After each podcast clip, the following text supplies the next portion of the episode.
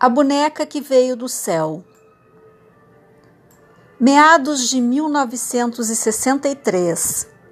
Morávamos no interior do Rio Grande do Sul, bem pertinho da capital, Porto Alegre. Meus pais eram jovens e dinâmicos. Nossa casa era linda, no alto de um morro, com grandes jardins e janelas altas, como que para ninguém olhasse para dentro dela. Só tinha um problema: não era nossa. A vida da minha família, embora muito feliz, não era vivida sem economias. Meus pais eram órfãos quando se conheceram.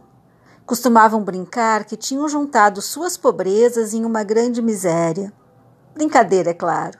Meu pai tinha um bom emprego, mas também muitas pessoas para ajudar.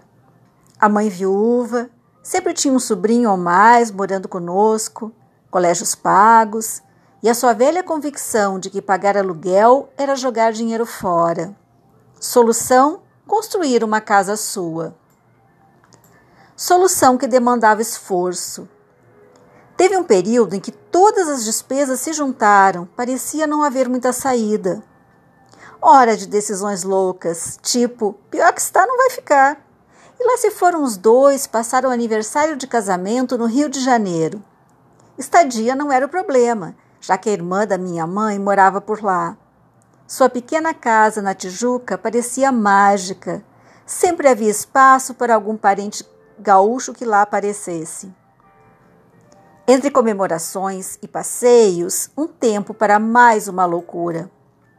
Saudades da filhota pequena, que ficara aos cuidados da avó e que escrevia cartas ditadas cheias de saudades, fez com que meus pais arriscassem mais uma despesa. Uma boneca linda, parecida com a filha, ia acompanhá-los na viagem de volta.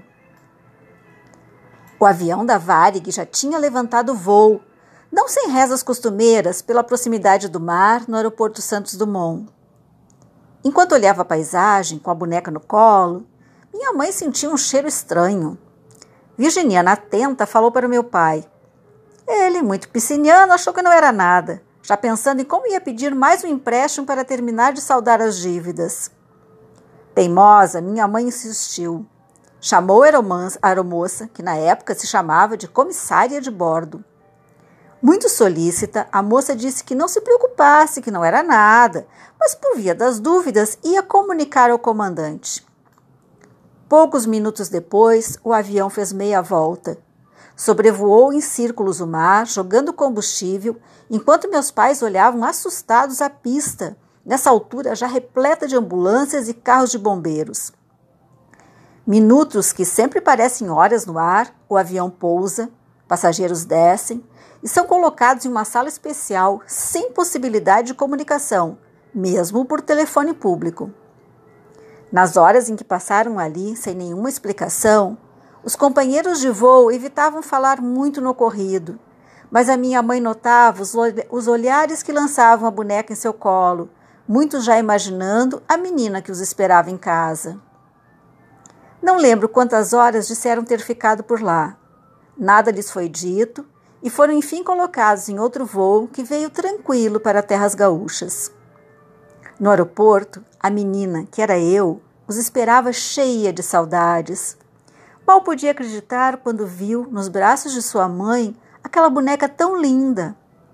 Ela, que era boneca viva de sua irmã e de sua prima, agora tinha a sua, quase igual a ela, da sua altura. Mais ou menos nessa época, a menina sonhou com seu avô, pai de sua mãe, que tinha morrido há muitos anos. Um senhor de cabelos brancos, roupa branca, e muito simpático que veio conhecer as filhas da Helena, ela e sua irmã. Anos mais tarde, quando viu pela primeira vez a foto dele, o reconheceu. Era ele, o homem da foto. Lembra disso até hoje, como lembra da boneca que veio do céu.